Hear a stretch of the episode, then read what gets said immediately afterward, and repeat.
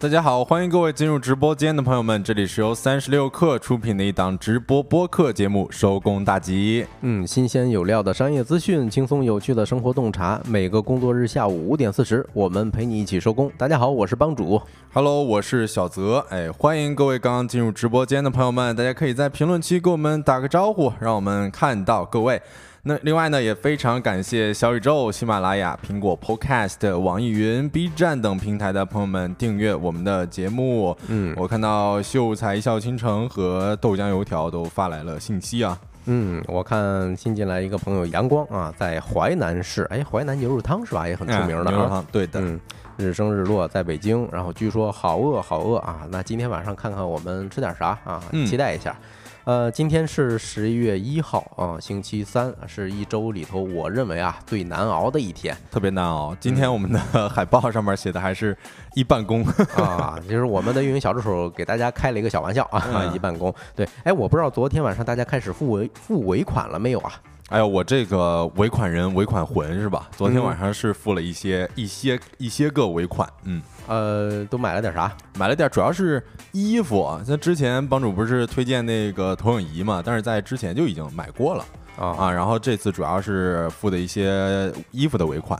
帮主呢？啊我主要是给我家的毛孩子啊买的这个猫粮，呃，付了尾款。但是说实话，这次付尾款让我非常不爽。啊，为啥？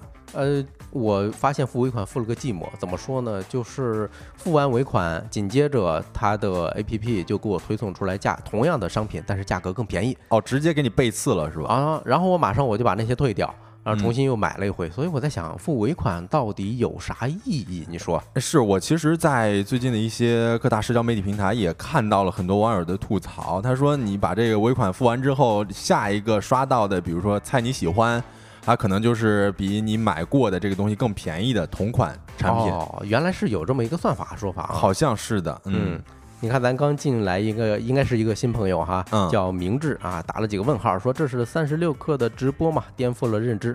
哎，没错啊，这确实是我们三十六氪旗下的一档收工大吉。哎，我们是关于怎么说呢，就是下班路上啊，你最适合你看的这么一档播客节目了。直播播客，哎，对，是直播的，嗯，对。那今天的节目呢，呃，我们会跟大家一块儿聊一聊苹果史上最短的发布会，以及电子呕吐物不吐不快的情绪片段。另外呢，我们还会想要跟各位聊一聊年轻人现在逛商场只去 B 一、B 二层了。最后还有我们节目的经典栏目“今天吃点啥”，一个帮你解决今天吃啥的栏目。那在正式的开启这些话题之前呢，让我们用几分钟的时间进入今天的资讯关头。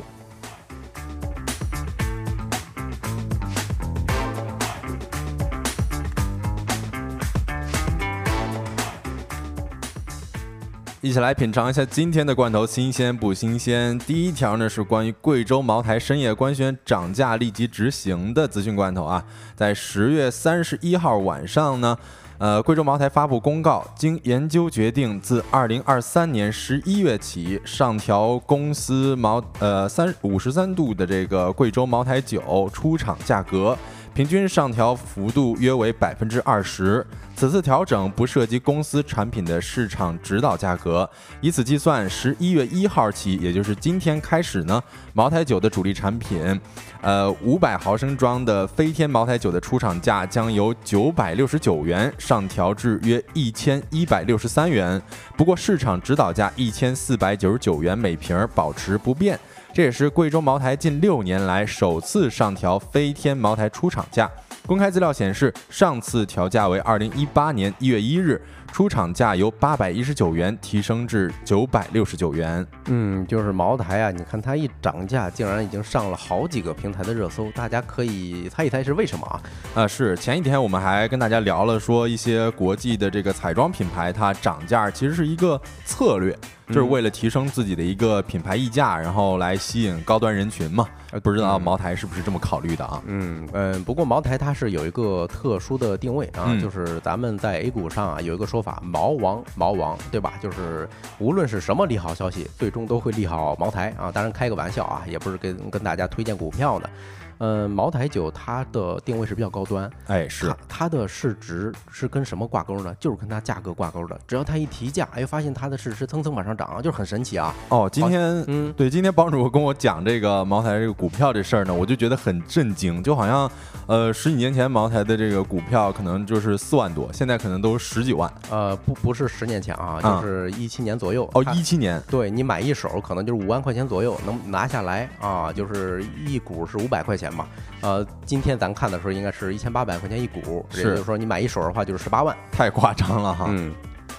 啊、那我们看第二条消息啊，呃，是关于各大平台前台实名制的啊。十月三十一号晚呢，微信、快手、抖音、微博、B 站、小红书、百度等七家公司齐发公告，推动自媒体账号实名信息展示工作啊。七家平台都要求粉丝量在五十万以上的自媒体账号在个人账号资料页展示实名信息。微信将分批次、分阶段引导，呃，五十万以上的自媒体账号对外展示啊。首先是先引导一百万粉丝以上的自媒体对外展示实名信息。抖音宣布呢，粉丝数量如果达到了五十万啊，而且你发布的内容涉及到时政、社会、金融、教育、医疗卫生、司法等内容的自媒体账号，需要授权平台在账号主页展示通过认证的实名信息。此外呢，小红书、快手、B 站、微博等多个平台先后披露了对外展示实名信息的细则。从各平台的公告来看啊，本本次对外展示实名信息基本是通过划定领域、粉丝数的方式，未实名账号将在流量方面受限。嗯，之前我们是跟大家聊过微博，它率先开始前台实名哎，没错啊，现在没想到各个平台它都已经跟上了哈。对，嗯嗯，是，来，那我们看第三条资讯罐头吧。WeWork 破产就在下周，打一个问号啊！共享办公室租赁商 WeWork 可能是软银 CEO 孙正义最不愿回忆起的失败投资之一。如今呢，血淋淋的浮亏即将变成实损。媒体援引知情人士说法报道称，WeWork 计划最早于下周向新泽西州法院提交破产保护，表明其背后投资者软银多年损耗资金上百亿美元，尝试逆转 WeWork 颓势的势力以失败告终。这家估值一度高达四百七十亿美元的明星独角兽终落得一地鸡毛。这家总部位于纽约的联合办公公司于二零一零年正式成立，正赶上了风险投资。嗯，风险资本市场开始了长达十年的繁荣，在其巅峰时期，该公司是美国最有价值的初创企业之一，并在世界各地开设了办公室。嗯，那接下来一条消息就有意思了啊，我感觉非常有的聊啊。嗯呃，是涉及猫咪的啊，你知道吗？猫竟然有二百七十六种表情。近日发表在《行为过程》的一项研究中，研究人员统计了猫的二百七十六种表情，包括用来表达善意、敌意以及介于两种情绪之间的表情。研究人员发现呢，猫科动物很可能在与人类相处的一万年中，进化出了一系列，比如说冷笑啊、微笑啊、做鬼脸儿啊之类的表情。研究人员发现，目前尚不清楚这这些表情的含义，但总的来讲，一只猫在友好互动的时候，往往会把耳朵和胡须朝向另一只猫；而在不友好互动的时候，则会使耳朵和胡须远离自己的同胞。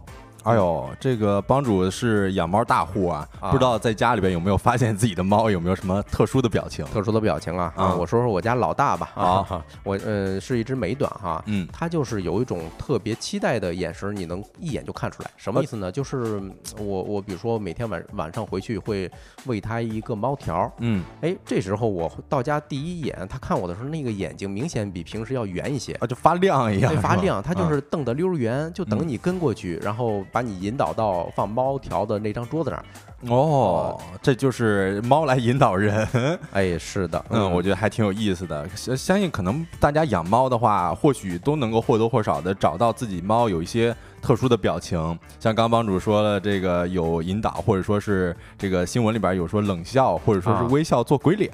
哦，我之前还在这个看到一个流浪猫，嗯我感觉我看它的那个面部表情，就觉得这个猫特别的精精明，怎么说？就是整个脸庞可能也是饿的了，比较消瘦，但是眼神是炯炯有神的那种。嗯然后经常会这个微微的微微一笑，啊，然后感觉好像啊，人类你不要接近我，我不会这个跟你回家的这种感觉。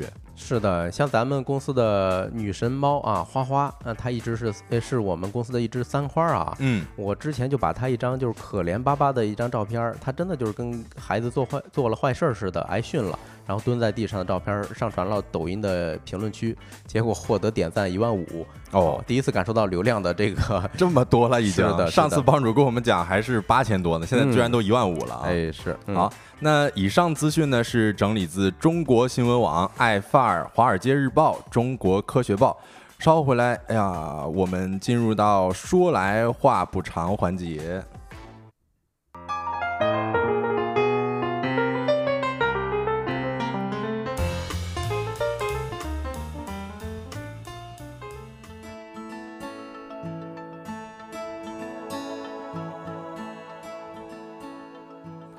好，欢迎回来。那我们就开始进入说来话不长环节啊。大家也可以看到，我们左下角弹出了一个预约按钮。刚才有一个老朋友啊，三十六课的老朋友，但是是我们大吉这个节目的新朋友，你可以点一下预约啊。如果喜欢我们节目的话，呃，那我们第一个话题跟大家来聊一聊昨天的苹果史上最短的发布会。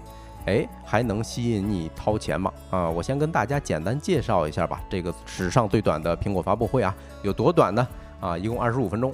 啊哦，这确实很短，我看到很多就是数码博主，然后嗯来这个呃自己的标题就是这个什么 scary fast，就是快的吓人嘛。哎，没错嗯啊。另外还有一个特殊的点儿，就是以前你说苹果发布会啊，大家都是，尤其是媒体老师，大晚上的需要跟这个热点儿，都是嗯熬夜刷夜跟。咱们三十六课之前还开了一场这个直播，也是跟这个苹果发布会，当时我记得就是晚上一点多哎，也是的，啊开啊启的。对，但是是昨天呢是在早晨咱们这边的八点，他们开嗯着这场发布会，呃，但别以为啊，人家是为了配合咱们媒体老师们啊，其实是为了迎合美国当地的万圣节，哦，哎，呃当地是晚上嘛，所以他开了一个玩笑啊，就是有点蹭这个流量的，蹭梗是吧？叫 scary fast，快的吓人，啊快的吓人。哎，不嗯过你说实话啊，作为一个苹果的老用户，哎，我感觉有那么一丝丝的悲哀。哦，就是苹果也要蹭热点了，啊，开始。对呀、没想到啊，是浓眉大眼儿苹果也开始要蹭热度了。嗯，哎，不过，呃，这次发布会其实我没有看全程啊，我嗯这个看了一下开篇的广告，我感觉有点乏善可陈。嗯然后后边我就没有太看得下去了。嗯那帮主可以给我们介绍一下他具体讲了啥吗？嗯嗯，其其实咱们评论区这个朋友啊，嗯他肯定是了解的。你看鲁智深爱用冷点点点儿啊，他说什么 Apple Park 夜景很美，以及万圣节的风格很喜欢，但不是 Mac 的受众。确实，嗯苹果发布会它发布的两样东西，一个是 M 三的这个芯片儿啊，另外一个是呃，就是它这个 Mac 系列的产品。电脑。对，就是 PC 嘛，个人电脑。呃，怎么说呢？就是呃，芯片儿方面呢，它是发了三款，一个是 M 三 M 三 Pro 以及 M 三 Max。哦，我看到有些评论，他说这个 M3 Max 还不错，但啊。是有的这个评论比较犀利啊，嗯，呃，说其他的一系列可能有点倒吸牙膏的感哎呦觉了。，倒吸牙膏是吧啊？都说苹果创新是挤牙膏创新 是啊，那这个确实啊，咱还没有呃看到有谁拿到真机啊嗯，可能还要过个一段时间，到时候咱们再看看啊，确实是是不是倒吸牙膏啊？另外一个是关于个人电脑啊，其实个人电脑这个东西，它也是发布了两款吧，像两种吧，一个是 iMac，就是那台式的那玩意儿。啊，另外一个是这个十六寸的 MacBook Pro 啊，然后呢，嗯，还增加了一些配色，比如说，呃，M3 Pro 以及 M3 Max 芯片的这个这个呃 Book 呢，它就是增加了这个深空黑色。是，我发现 最近苹果在配色方面下了不少功夫哈。嗯，对，嗯咱说回这个芯片啊，嗯，它芯片是呃，可以说我认为本场发布会最大的亮点吧。重头戏，啊，重头戏啊，为什么呢？因为 Mac 芯片首次采用了这个三纳米的这个制程啊，嗯啊，呃，所所谓这个纳米数越低是吧？它可能就是说功耗越小，以及这个性能呃表现越好，大概是这么理解的嗯。对，那其实嗯，但是也不是很新鲜啊，因为还记着吗？就是前不久的这个 iPhone 发布会的时候啊，呃，iPhone 新的 iPhone 系列已经搭成了这个三纳米的芯片，就 iPhone 十五嘛。对，嗯，其实这两年的发布会的最大亮点，我感觉就是在芯片上堆料了。哎，对，其实目前主流的是这个七纳米和五纳米的技术嘛，但是今年这个苹果它就算是正式的迈向了三纳米了。哎，对，嗯啊，第二个就是它所谓的这种个人电脑啊，嗯，怎么说呢？呃，作为一个平时处理文字内容的这么一个从业者吧，啊，在这一块儿我已经有点感受不到兴奋的点儿了。哦，其实这个苹果这次推出新款的这个 iMac 和 MacBook Pro 系列呢，嗯啊，刚刚我们也说它都用上了这个全新的芯片嘛，嗯，但是上一次这个 iMac 更新是二零二一年。然后 iMac 基本上是从 M 一一步跨越到了 M 三，嗯，售价呢是一万零九百九十九元起，就是一万一呗。哎，对。然后苹果表示，它相较于这个 M 一版本的 iMac 呢，它新款的性能提升了四倍。然后他还说，这个不忘拉踩啊，他说表示与二十四、二十七英寸搭配英特尔芯片的顶配 iMac 相比呢，新款性能提升了二点五倍。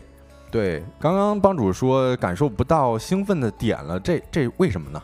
哎，你咱打个比方啊，就是咱现在正在直播的这台电脑啊，其实配置就是已经是 M1 芯片的 MacBook Pro 啊，是一个老版本的，对，M1 芯片的完全够用了。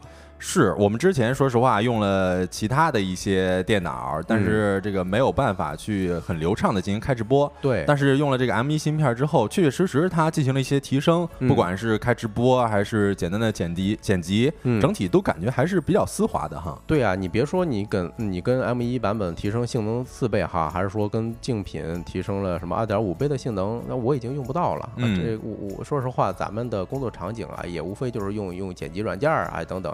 啊，说句不好听的啊，我家撂着一台第一代的 MacBook Air，你想想，那个应该是一三款吧，一三款、一四款，一四年的时候，十年了，嗯，竟然去年的时候，它还能偶尔做一些简单的剪辑工作。哦，哎，在这里边我也想，呃，做一个小调查吧。我想知道咱们在直播间看直播的朋友们，现在用的是这个 Mac 电脑还是呃 Windows 电脑啊？如果是用 Mac 的话，可以扣一；如果是用 Windows 的话，可以扣二。嗯，对，其实在这个发布会上啊，他还提到了一个点儿啊，就是游戏啊，其实还挺突兀的啊，就包括上一次在 iPhone。发布会上的时候，他也重头提了几款游戏。嗯嗯，比如说今天早晨，我跟小泽还在聊一款最近非常火的游戏啊，叫什么？糟糕，我被美女包围了啊！我本来以为帮主跟我开玩笑呢，没想到他是正经的。对 啊，是正经的，因为我是用了好些年的这个苹果了嘛。但是自从我用苹果产品之后，我就再也没有玩过 PC 游戏了，我都不知道该怎么下载。哎，我想问一下帮主，你是从什么时候开始玩的？呃，开始用的这个苹果 Mac？苹果 Mac 呀，我是一六年，哎呦。啊，那你真的是错过了一个我认为特别好玩的游戏，就《守望先锋》，这你没玩过不应该？没有没有没有，你看我的花季雨季都错过了，就是因为用苹果的产品。对，其实呢，嗯，怎么说？它这一次更新的所谓的在游戏上的特点，主要是呃硬件儿，什么光线追踪，什么加踪技术啊，这这这个东西是什么呢？就是无非是提升它动这个动画的效果，比如说什么阴影啊等等，什么光效啊会更加逼真。嗯，呃，其实我看到我们这个公屏上很多人打出了一，也有很多人打出了二，这看起来比例是。一半一半哈啊，一半一半啊！但是我看到了有一个比较有意思的网友的点评啊，他就是说，如果你想要买这个苹果电脑之前，一定要想想自己的这个经济实力是不是能够再支持再买一台 PC 啊？怎么说呀？就是不然你一定要这个慎重的考虑，就是有很多。这个 Mac 上面的一些应用，可能跟这个 PC 端的都不是共有的。你比如说这个游戏，嗯啊，很多 Steam 上的大部分的游戏，你都没有办法在 Mac 上面打开啊啊，所以就是你如果喜欢玩游戏，或者说是日常一些工作，可能跟同事他用的是 Windows 电脑，那如果他但凡发过来一个什么压缩包，你可能就没有办法在 Mac 上压缩。哦，是，你看咱说回游戏哈，就是。嗯，他昨天发布会提的那两点让我有一些感受。就首先啊，你要是想在 Mac 上玩三 A 大作，以后啊有可能能实现了。嗯，但起步就是这个 M 三芯片的系列产品。哦，那起步还挺高的哈。对啊，一万一嘛，对吧？啊，但是呢，话说回来，你说他为什么突然现在又开始想抢 PC 端的游戏市场了呢？以前感觉他这一块确实没有什么话语权，对吧？哎，之前感觉可能是有些骄傲吧。哦，有可能，确实他在移动端很出名，但现在好像回回过头来又想挣这笔钱。但是你说这些功能不早就该有了嘛。是是是，嗯，看 PC 上有很多游戏是吧？我就一直有个梦想，不知道什么时候能实现啊，就是小时候玩的一款叫什么《暗黑破坏神》，哦，什么时候能移植到苹果上？那那是真的是叶青杰啊！哎，我最近好像看这个打折消息，好像是最近打在打折啊，可以关注一下，帮助。嗯嗯，你看咱评论区鲁智深爱用冷点点点儿啊，说 iOS 今嗯今天发布《生化危机八》是吗？可以玩游戏了，但实测的效果不是很好啊。那看来啊，它的效果还没有达到它发布会上说的那么好。哎，对，主要是这个 Mac 电脑它可能没有这个散热系统是比较差的啊，所以你玩游戏的时候这个烫就比较的麻烦了，会有点吃性能是吧？嗯嗯对，那你看咱们聊了那么些哈。嗯，这两年发布会，反正我每年都在跟一跟啊，虽然不是看直播哈，呃但是有一个感觉，就好像一直都跟我没啥关系了，或者换句话换句话讲，好像有点让我失望。哦，是不是就是因为咱们这个像帮主刚才说的有些无感，就是咱们现在所用的一些功能，嗯可能之前的呃电脑都已经足够满足了。哎，没错啊，呃，其实关于满足用户需求这一点呢，我们可以换个词儿叫呃叫创新，对吧？产品的嗯创新。你说起来苹果创新的时候啊，那槽点可多了。这两年大家都流行一个说法叫挤牙膏式的创新。是吧？这刚才小泽还举了一个是倒吸牙膏式的创新，啊，稍微有点夸张啊。嗯另外，嗯，反正呃总结下来，感觉这两年它成了一个主要靠卖内存、卖芯片儿以及什么卖产品颜色这么一个公司了。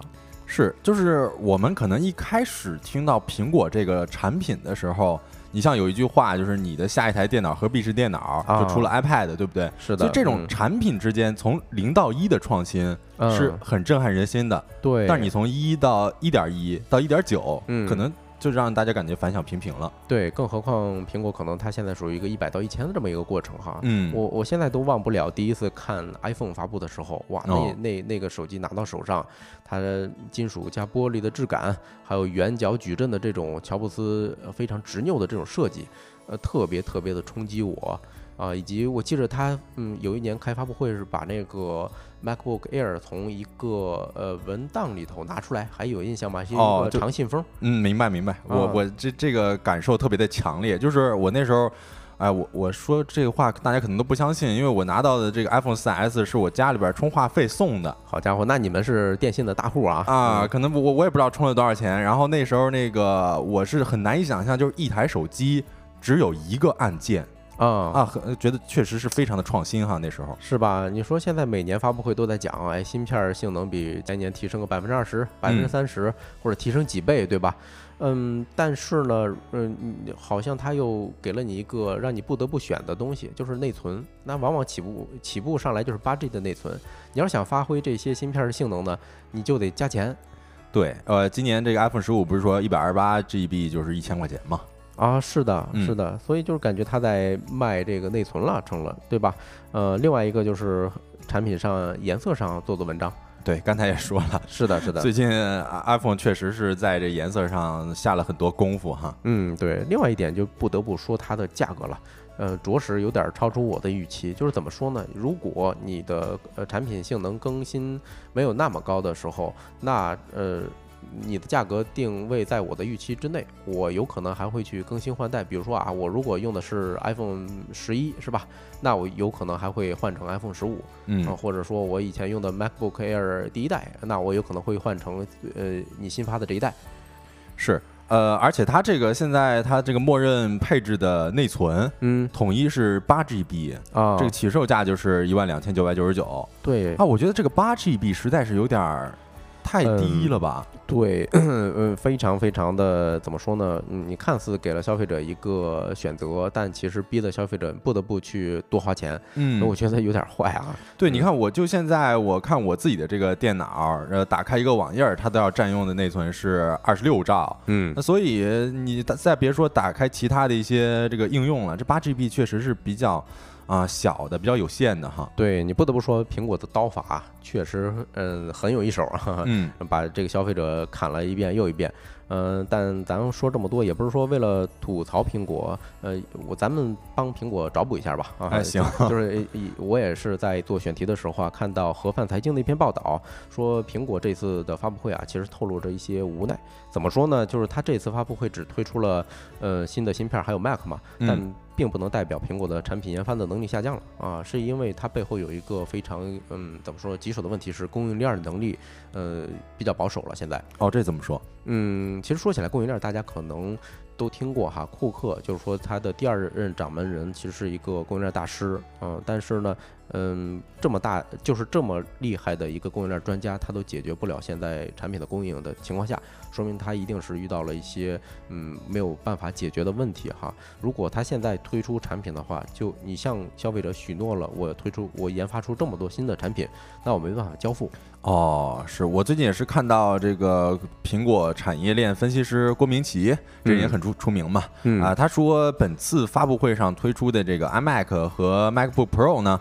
苹果本身就已经顶着延续供应紧张到明年的压力，说相较于往年，今年的这个新品发布节奏保守，但是呢，处在当下这个时代环境之中，已经算是一种激进了。哎，没错啊，也是怎么说呢？就是同行衬托啊，就是跟过去的自己比的话，现在那确实没法比。嗯嗯，所以有人也开玩笑啊，这场发布会最大的亮点是结尾的那个彩蛋，因为它结尾打出了一行小字儿，说本次发布会呢是由 iPhone 拍摄加剪辑的啊。哎，这也是老套路了，之前有一广告片不就是说到 iPhone 吗？对，嗯，作为一个苹果老用户啊，就是如果大家问我还用不用苹果产品？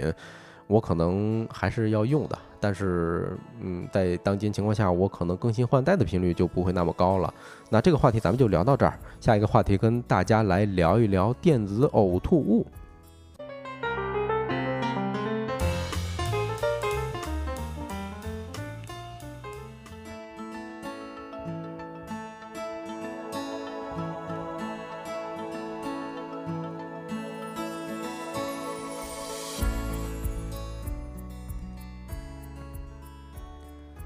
Hello，大家欢迎回来啊！我看到蒲公英说牛皮带，这应该是帮主刚才举的那个例子，是从牛皮带里边抽出来的。MacBook Air 第一代啊，嗯，然后 Win 说新体验只能指望 VC 普温微森破。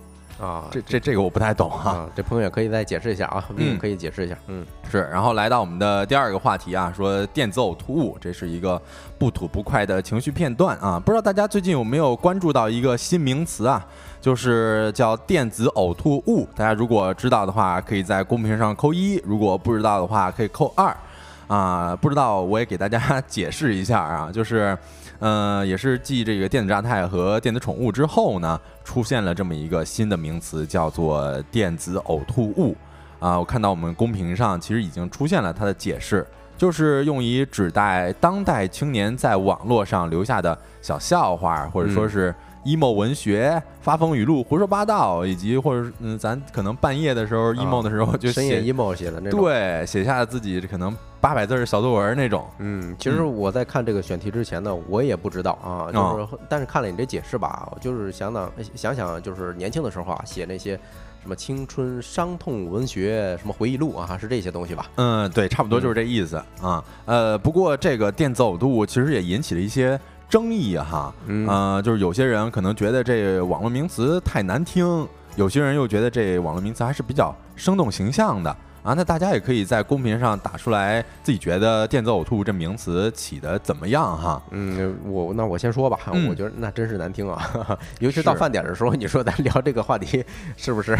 对，就觉得呃啊，反正就感觉一乍一听是觉得有点难以接受，嗯啊，但是我个人觉得哈，就是如果再把这个网络上的 emo 比作成呃一次宿醉。那咱 emo 的时候产出来的这种内容就被形容成 这个醉酒后的一片狼藉，就是你这么一想，感觉电子呕吐物这么一名儿，嗯，还挺贴切的啊。嗯，对，呃，但是我在网上也看到了一个新的说法，就是如果把这电子呕吐物换成情绪的代谢物，嗯，可能就要要稍微的嗯好听一点了。哦，对，你看咱们评论区啊，陶森特的肖恩说啊，觉得人人都应该在网上留下一些痕迹啊，说不定哪天就火了呢，轻轻松松带货。哎呀，这确实，哎，你我想起来一个脱口秀演员，呃，就是据说是，哎，不是据说吧，啊，大家都呃笑称啊，说是脱口秀唯一一个工人子弟啊，赵小慧。啊，就是那车间的那个女女女工人卖车的啊。对，他说原来说脱口秀的初衷不就是说打算吐吐槽嘛，嗯，但没想到自己火了。哦，是是是，就就就是有的时候命运就是这么难以捉摸嘛，说不定啥时候咱命运的齿轮就开始转起来了，转起来了就。所以也是 多在网上发表一些自己个人的见解，可能某一天你自己就上热搜了。嗯，然后有些人会觉得这个呃，就就最中肯的，就是大家觉得这电子呕吐物是难听，既难听又一针见血。呃，这算是网友对于电子呕吐的一个比较中肯的评价了吧？啊，然后这个其实现在我们说回来，就是现在有很多这个网络流行语，我是觉得起的都有些随便哈，嗯就是有些可能能够令人能够接受，但是有些就是一头雾水。嗯，比如说之前我不知道帮主有没有听说过一个名词叫做“河南拔智齿没有”，没听过没听过，啊？这这意思就是说很难不支持。哎呦，哎，就是谐音梗嘛，这不，嗯，对对对。但是我一开始我听这个，因为我是河南人嘛，我说这嗯怎么这河南拔智齿啥意思？这这是统一要拔智齿啊？嗯 我说我也没查出来我有智齿啊什么之类的，就是我不懂这啥意思。然后我在网络上查了一下，哦，原来是很难不支持 H N B C C 这么一个缩写，然后又另外一层意思，啊，就是我会觉得这个词这些网络流行语把这个传播链路你都给复杂化了。嗯所以我有一些难以理解，或者说有一些困惑吧。嗯，然后还有之前的那个绝绝子，不知道有没有听说过？这肯定听说过吧？啊这绝绝子都是烂梗了啊，哎，对，就是那个时候会觉得，哎，咱们明显就是可以用这个词语原本的意思，就是哎呀，这事儿我们很难不支持，这事儿太棒了，这事儿太绝了这种。嗯但是有的时候可能就是会需要去呃用一些网络用语去给它表达另外的一种意思。嗯啊，但是有一些可能就相对来说，呃，好接受一点。比如说这次这个电子呕吐，因为它太形象了哈。啊。就刚才你提了一个点儿哈，说电子呕吐物它的评价是难听又一针见血。嗯其实关于一针见血这个，我突然想到，呃，咱们什么时候才在互联网上留下所谓的电子呕吐物呢？无非就是上学的时候，年轻的时候。其实嗯那个时候啊，是我们特别敢于表达，特别善于呃表示表达自己内心真实想法的时候，对，那时候无所畏惧，谁认识你啊？咱想说啥就说啥。所以会更一针见血一点。啊，可能是这样。就是其实我们一般在哪边散播这个电子呕吐物呢？就是在咱们的这个 QQ 空间、啊各种空间嘛，啊，要么是呃微博啊。啊，对，要么就是各种自己的这个备忘录里边或者说朋友圈儿。还有什么像我上大学的时候三件套啊，微博、人人网加 QQ。哎，对，这个人人网确实啊，嗯。啊，确确实，这个在互联网上的这么一个电子呕吐物，因为互联网就有这么一个互通互联的特性嘛，嗯，可以让咱们的这个电子呕吐物传播范围更加广。啊。你，看，我就像陶森特的肖恩他说，说不定这就哪天就火了，是吧？但是说不定啊，这也成为一个互联网是有记忆的呀。对，嗯说不定哪天咱就尴尬的就想要，哎呦，这这这这这这是我写的吗？是吧？嗯所以这时候也想要问一下大家啊，就是大家会回首看自己曾经写下的这些电子呕吐物或者说是 emo 文案吗？如果会的话，可以在公屏上扣一；然后不会的话，哎呀，要么会的话，也可以在公屏上打出来你的这个电子呕吐物哈。嗯嗯、我可以先说一下我的这个经历哈。嗯就是我不知道大家知呃这个 MBTI 我是 ISFJ 嘛，嗯就是有的时候可能突然想到以前的事儿，就是想不起来，我就想要去追根溯源，嗯然后追着追着就会把自己之前发的这什么说说啊、相册啊什么的都看一遍。就是我看完之后，我就哎呦，浑身起鸡皮疙瘩。哎呦，我说我这以前都发的啥玩意儿啊？嗯就是我不知道这个是不是 ISFJ 的通病啊，但是我之前有看一个帖子说，这个好像 ISFJ 就比较喜欢去浏览自己的之前的一些网络上留下的痕迹。嗯，其实咱们现在偶尔会翻一翻朋友圈，反正我呀，偶尔会翻一翻朋友圈，呃，也算是重新看一遍自己之前发的一些所谓的电子呕吐物吧。我觉哦得是一样的道理。是嗯，就有的时候会觉得很尴尬。你看，我有一个朋友啊，哎呀，你有一个朋友我知道啊，哎，哎对对对，初中的时候他就发了一条说书，叫叫什么？哎，我很难启齿，叫叫我很丑，但是我很温柔，啊然后配上了一张自拍。哎呀，我念的时候就感觉很难为情。他他拍的是你吗？啊，不是啊，千万不是，可嗯可不是哈。嗯呃，但是说回来，这个电子呕吐物其实大家有一些争议，就是大家会觉得这个你既然把它起名为是呕吐物，那这嗯玩意儿肯定很恶心，就好像很多人会觉得电子呕吐物是对咱们过去的一种否定。嗯，我觉得咱们可以这个发散的探讨一下，大家觉得电子呕吐物是对过去的否定吗？嗯，我我还真没想这么深过。我现在突然想起来，我上大学的时候在 QQ 空间啊，就是有时候把它当成一个日记本来写东西嘛。嗯，比如说我会写我跟周围的同学一起出去怎么怎么着，或者我所见所闻，然后就是很简短，比如说呃 A 啊，他干了一件什么事儿，然后我们在一起什么很开心，怎么怎么着，B 怎么怎么着，然后有一天我妈在我的那条朋友圈上，不是朋友圈了啊，QQ 空间的这个帖子下面留言说。哎呦，我有时候感觉我一边看啊一边哭，感觉你们这群年轻人真的很善良，很怎么着啊？就是当时我看了之后也很感，也很感动。是，应该是我当时在做大学生志愿者的时候一些所见所闻吧。嗯，哎呀，帮主这么一说也是给我感动坏了。我是觉得，就是咱们有的时候，比如说可能情绪不佳，或者说是情绪很佳的时候，就想要去把自己的一些情感去抒发在网上。你不管是放在网上也好。或者说是放在自己的这个备忘录也好，或者说是发一条仅自己可见的朋友圈也好，这都是咱们自己过去的呃正常的情绪。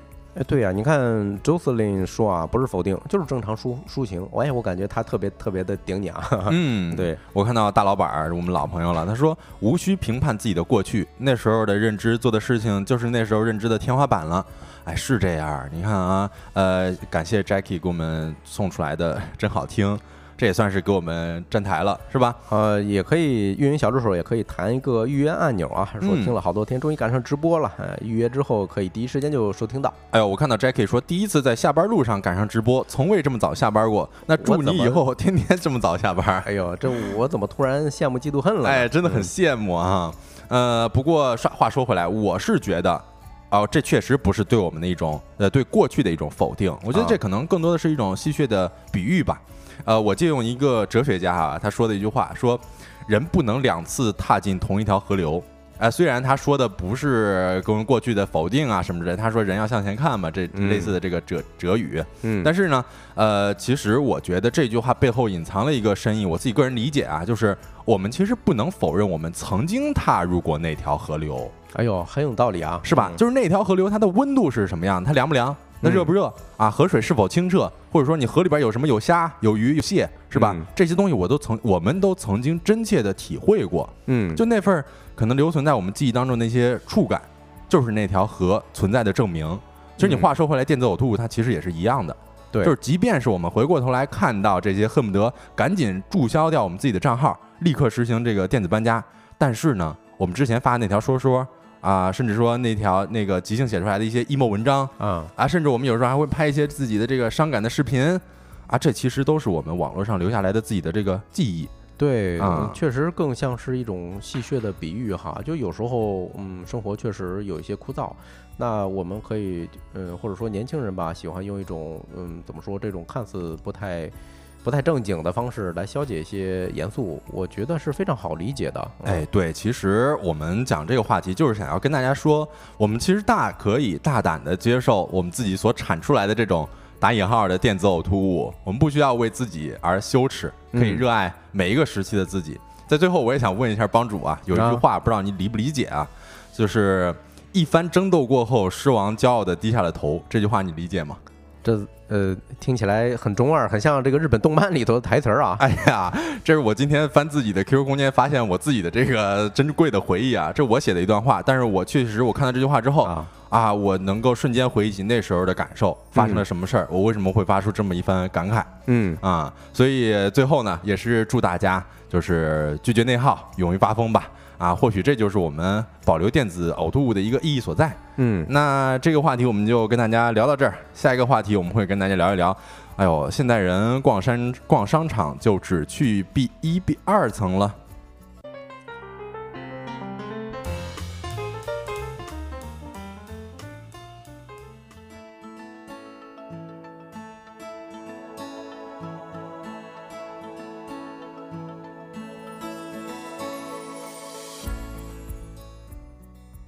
嗯，欢迎回来啊！先回应一下网友的评论啊。C net 呃 net 说啊，我以前看自己写的东西啊，觉得自己那时候很会表达，嗯，我特别有同感。嗯，我我也是，就是你经常你你虽然说我刚才说的我那句话是，呃，是是有一些自己独特的深意在，但是可能看到自己之前写的大篇的文章，嗯他，就会觉得哇，那时候表达好细腻，是观察也很细致。对，有时候你感觉吧，我们可能自己的文学造诣巅峰就在中学以及大学了。哎，嗯对，是，嗯，那我们说回来啊，第三个话题跟大家来唠一唠啊。最近有一篇文章非常火，呃，是每日人物一篇报道，讲的是什么呢？就现在年轻人，呃，逛商场呢，主打一个只逛不买啊，这个现象肯定大家都知道啊。嗯，啊，但是呢，商场的 B 一、B 二层却很热闹，而且现在对于很多商家来讲啊，是一铺难求哦，我我这篇报道我也看了，我看到他讲的第一段，我就觉得非常有感触，啊。因为他其实写了这个我经常逛的一家商场是北京长安天街嘛，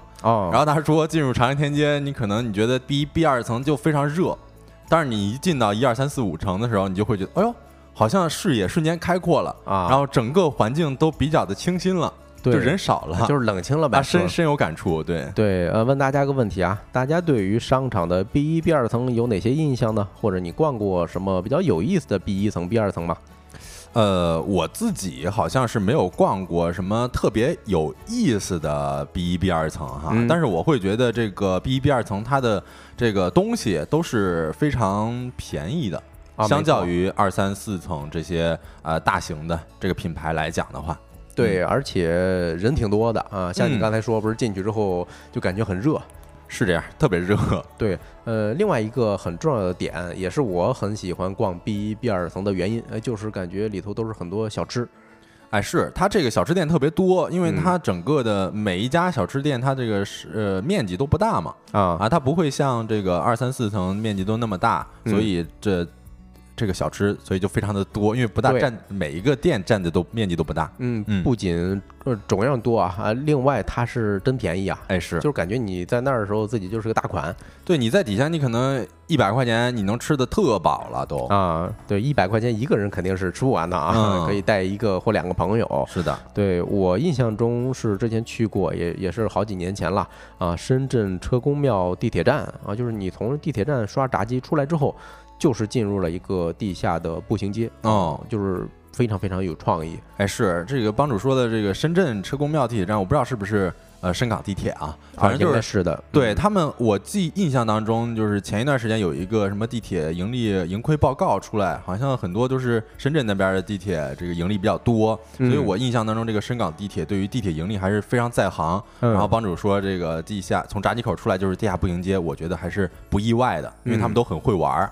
对，嗯嗯，你看蒲公英子也介绍了一个啊，广州体育西地铁站的这个地铁出来，应该也是一个步行街。嗯啊、知道朋友大家也可以在评论区跟我们多分享一点啊。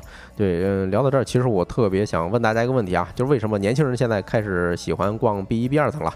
哦，那我先回答一下吧。作为一个嗯年轻人啊，就是我是觉得咱们一般逛商场的时候，逛上层，它啊目的性很强。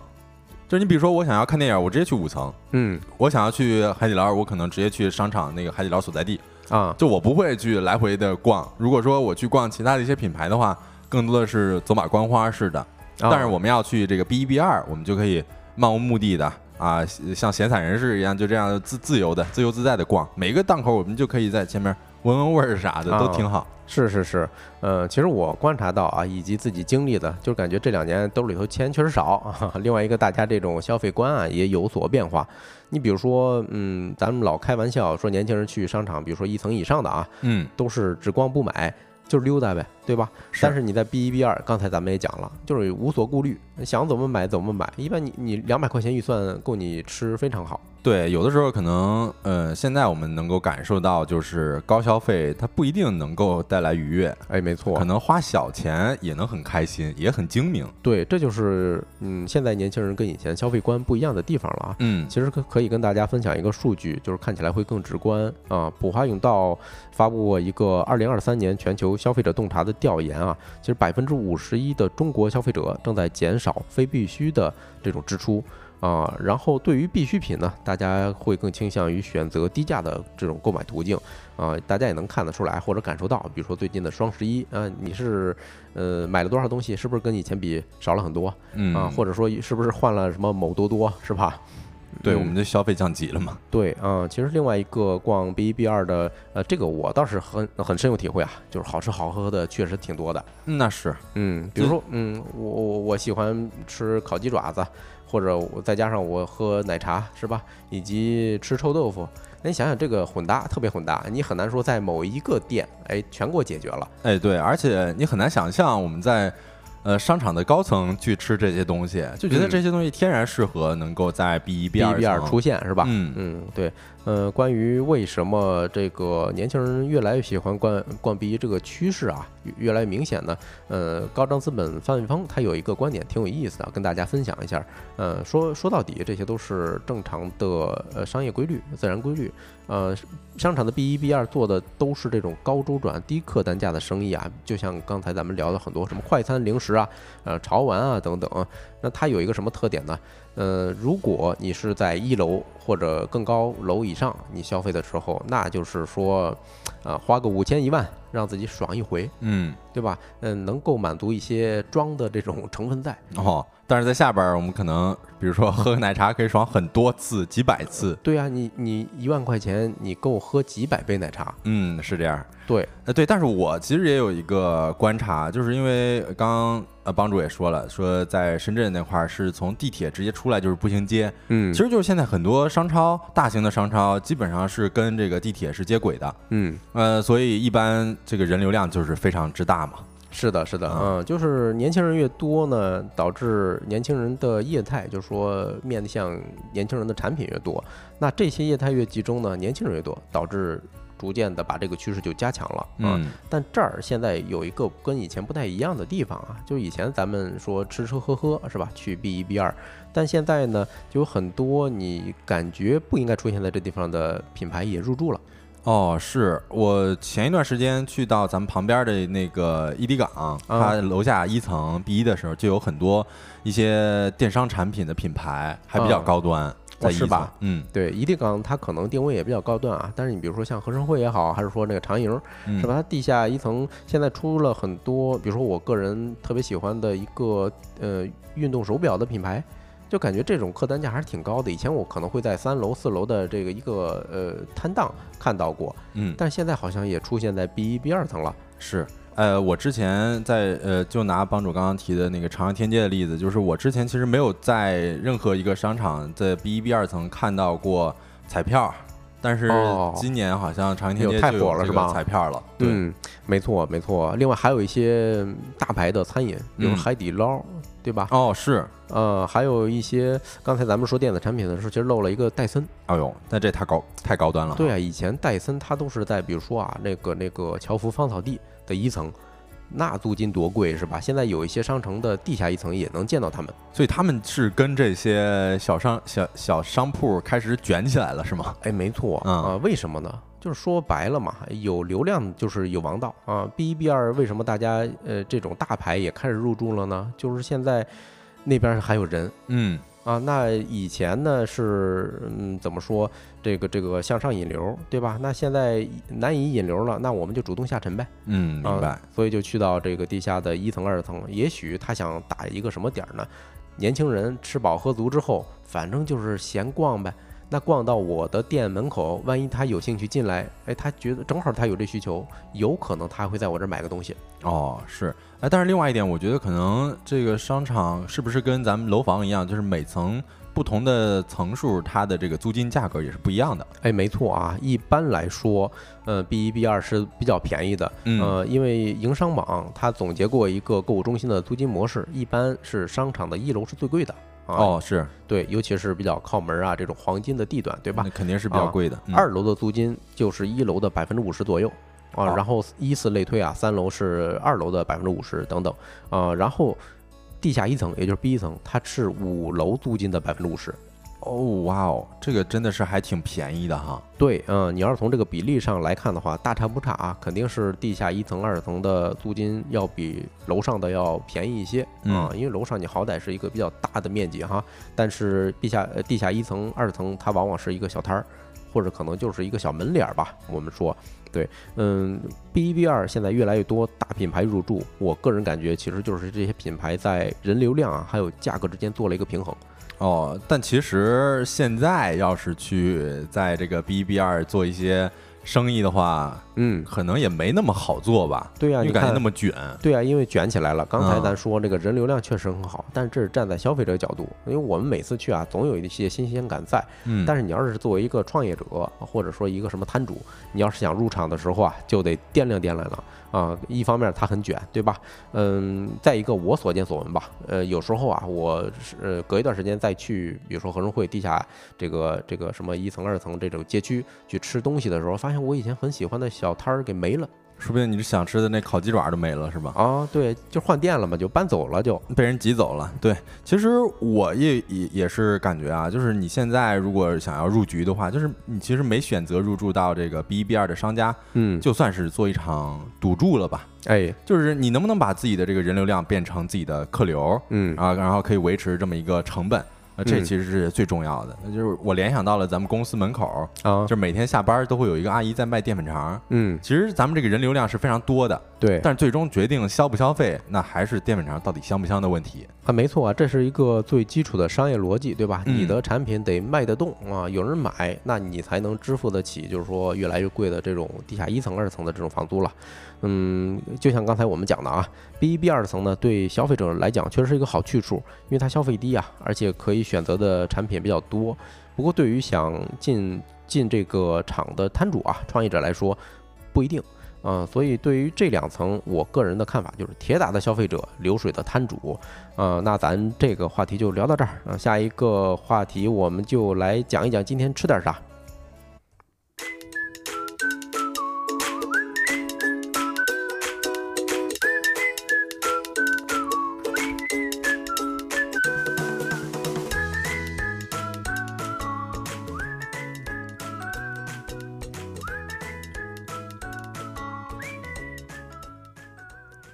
época 欢迎回来，来到我们的今天吃点啥。其实，在一开始的时候就看见，呃，居说能不能先聊吃点啥。嗯那嗯其实当时我是有点犹豫的，我觉得其实如果下次再有大家觉得很饿的话，啊咱们可以适当的把今天吃点啥提前一下，啊，没没错，是吧？这就是我当时确实有点紧张，你给我当时说的时候就有点磕巴，因为想不清楚到底是要讲这个今天吃点啥，还是要讲对这个。我是怎么考虑的呢？啊我说我怕我们公布之后你更饿了怎么办？哎是吧？是罪过了，嗯尤其是咱们那当时讲的时候，可能刚六点，大家嗯有的可能都还没下班，嗯就是会有一点怕这时间不太合适啊。不过下次我们可以适当的做一些调整。呃，或者大家也可以在群里头，我们的听友群里头给我们提一些建议，是吧？嗯这个想让我们晚上讲什么你喜喜欢的吃的东西，也可以跟我们说。那怎么进入我们的听友群呢？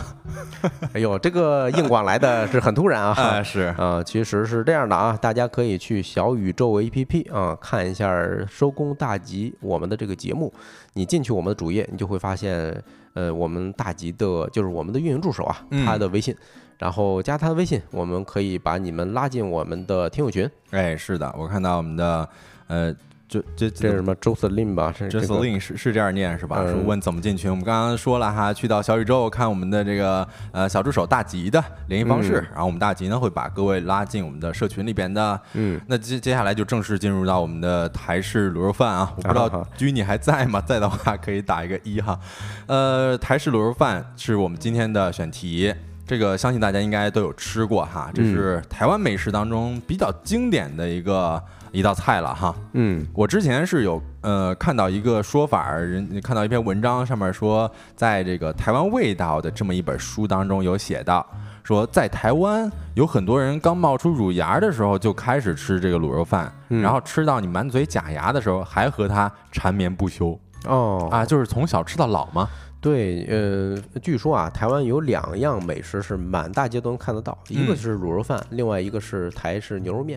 哦，我还以为是藕阿煎，啊，藕阿煎那也是小吃一种吧煎那个对吧？啊就是牛肉面台式跟这个卤肉面跟这个卤肉饭，就这两种主食啊，应该是在街边是都很经典。都很经典。嗯，嗯，是这个吃起来是什么感受呢？跟大家形容一下，就是我们能够吃到的，一般都是那种卤肉饭，它那个卤汁儿都啊特别的浓稠，嗯，然后你基本上这个人家你拌一拌，能够把每一粒米上都裹着那卤汁儿、肉汁儿，还有剩下的一些油脂，嗯你，就会觉得哇，非常的满足，因为每一粒米上面都裹着那些这个卤汁儿。对我有时候吃卤肉饭的时候啊，感觉它跟吃那个那个那个，比如说潮汕地区的，呃肘子饭这嗯。这种似的，就是那种脂肪已经入口即化了。哎，是，而且卤肉饭因为它剁的肉粒儿啊比较散哈、它有一种甜口，是酱香加上一些甜口，嗯，所以有时候我吃的时候，哎呦，这个一口米饭再配上几粒肉，这个肉丁儿，确实是非常非常满足。哎，对，而且帮主刚才说那个肉啊，确实，这个在做这卤肉饭的时候，你选的五花肉怎么样去给它切呢？其实就是给它切成那个小肠，我也不知道那怎么形容，叫小肠丁儿吗？哎呦，这个长柳儿。哎，你这么一说，我还真好奇啊，因为啊感觉它那个是这么小的肉丁儿是，呃，切呃是炖好之后再切呢，还是切好再炖啊？啊，它是煮好之后，它就是先过水嘛，啊，过水完之后，你给它这个，因为它熟了嘛，熟嗯就是筷子能扎透之后，啊你给它捞出来，啊捞完，然后你把那先切成片儿，然后再从那片儿给它一刀一刀给它切成那种小小柳状吧。呃，这但是你切成那柳还有一讲究，就是它得是肥中带瘦，瘦中带皮，所以吃起来是比较香的。哦这个对于选肉的部位还是挺讲究的啊。嗯，对你，你想要是带点肥的话，它还是得带那个，就是靠近皮的部分，嗯，对吧？对要不它怎么是带上什么皮啊、脂肪啊，加上瘦肉啊？是这样，所以选的就是五花肉嘛，要带皮的五花肉。嗯然后另外，其实它选料有一个比较这个精准的吧，就是红葱酥啊。我这今天是第一回听说啊，我查资料的时候说，这红葱酥呢是做卤肉饭非常好用，嗯是提香增稠的效果是非常之棒。哎，对你这么一说啊，我也是第一次听说。虽然咱吃着以前感觉很香，但是不知道加了这么一个神奇的佐料啊，叫红松酥，对油炸的什么洋葱头是吧？哎，对对对，嗯就是洋葱头给它切碎了，然后直接放到好像是猪油里边去炸，一听就很香哈。太香了，嗯，对，然后另外就是我们吃卤肉饭的时候，那里边不是一般都有这个香菇嘛？啊其实这香菇里边也有门道，就是我们泡香菇那干香菇水儿，啊，就是你千万别倒掉，倒掉那都浪费了。嗯就是我们最后小火炖肉的时候，一嗯并把那个干香菇水儿倒入到锅中，这样子慢炖，啊，能够让这个肉香味儿更浓。哎，没错啊，就是北京的有一道美食打卤面，嗯它里头也是香菇水熬的这个汤底儿。哦，啊，为什么呢？就是，嗯，生抽、老抽，它有一种原料是这个香菇啊，除了什么红豆，不是说大豆酱油以外啊，它还有什么老抽，就是那个什么草菇酱油嗯啊，说明这玩意儿确实可以提鲜哈。是这样，所以这这个也是不是没有道理的哈。嗯呃，另外，其实我会，我不知道大家有没有这样一个感受啊，就是我会觉得好像市面上的卤肉饭很少它能做难吃的。啊，我吃到比较少，一般就是在几个所谓的嗯台湾的饭店啊嗯会吃到过，就是我上次，我上次是和朋友一块儿去 KTV，我们发现这 KTV 菜单上就有卤肉饭，啊，所以我们那时候就是很好奇，你说 KTV 里边做的这卤肉饭能不能好吃？嗯然后我抱着好奇的这个态度就点了一份儿，哎，意外的还不错，所以我就会哦觉得是不是现在市面上做的卤肉饭都还挺好吃的，都还可以。嗯，那最后呢，也是给大家说一下这个卤肉饭的由来吧，我们的老传统了。就有的说这卤肉饭它来自于山东，说这卤字儿本来是那山东那个齐鲁的鲁，但是后来祖辈儿们来到这个台湾，把当地人给相迷糊了，然后字儿就给写错，写成卤肉饭的卤了。啊啊，但是这是一个呃流传的版本了哈。嗯但是流传最多的这版本呢，是说卤肉饭它在台湾呢已经有了百余年的历史了啊。古时候我们知道这个台湾岛称为蓬莱仙岛嘛，一年是四季分明的。然后来此这个来此的祖辈们来到这个台湾岛之后，大多数人还是以务农为生，就日子过得是非常的清苦简朴。嗯平时你想吃一块肉都非常不容易啊，一般都是得等到过年过节才能够尝一小口。而且当时，呃，像务农人家都是比较勤俭的，我们知道，嗯嗯，然后他们会自己圈养一些鸡呀、鸭呀、猪啊，但这些都不是自己来吃的，这些是用来卖的，所以谁都舍不得说自己宰杀来吃嘛。呃，平时就是见不到油星，对对对对，然后一般是只有这个大户人家偶尔在过节的时候，啊、可能自己会宰一头猪来祭祀拜拜。你知道台湾人非常喜欢拜拜嘛？嗯，对，然后他会分切一小块猪肉分送给自己的这个左邻右舍、亲朋好友啊。但是因为这个分配的人数是比较多的，所以分到每户的时候，你就只能拿到一小一小小一块的这个猪肉。嗯嗯嗯，所以有的时候可能好不容易亲戚朋友送来一小块猪肉啊，我们可以想到就是根本就没有办法平均的给一家老小嘛，是吧？所以有些妈妈剁碎了呗。哎，嗯对，就嗯发挥了自己的这个智慧，说为了让每个人都能够吃上一口猪肉，那于是就把这猪肉就切成一小块一小块，然后放在这个锅中卤烂，然后再放进这锅里拌饭，然后这样其实大家就都能够吃到这个肉腥味儿的嘛。所以嗯台式卤肉饭就这么诞生了。哦，听起来就是一个平民美食哈。嗯，是，呃，我觉得这个还是比较能够接地气的嘛，大家在哪个地方都能够吃到。嗯然后具体哪个饭店，我们就不给大家推荐了。其实找离家近的，应该都大差不差。嗯嗯嗯对，嗯，其实怎么说呢？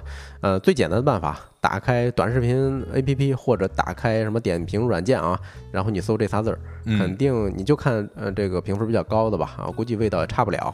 你像像小德说在 KTV 吃味道都挺好。还是，但是 KTV 它要比一般的稍微贵一点儿。嗯嗯，那行，那这就是今天节目的全部内容了啊。嗯最后再跟大家介绍一下我们这档栏目“收工大吉”呢，是一档在每个工作日的下班时间，也就是五点四十开播的直播播客啊。这里边不仅是有新鲜有料的商业资讯，以及轻松有趣的生活洞察。对，嗯，然后大家如果需要的话，也可以让我们的运营助手弹一个预约按钮哈。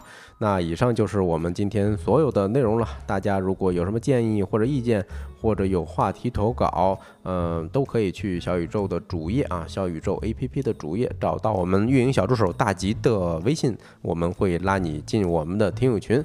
那太阳下山了，你什么都没错过，我是帮主，我是小泽，期待明天的日落时分跟各位再见面，祝大家收工大吉，嗯下班愉快。下班愉快，赶紧吃饭啊！嗯，我看到陶森特的肖恩说今晚吃了叉烧饭，咱们也可以把叉烧饭放进 今天吃点啥的选题里边儿。哎，嗯没问题，嗯。拜拜。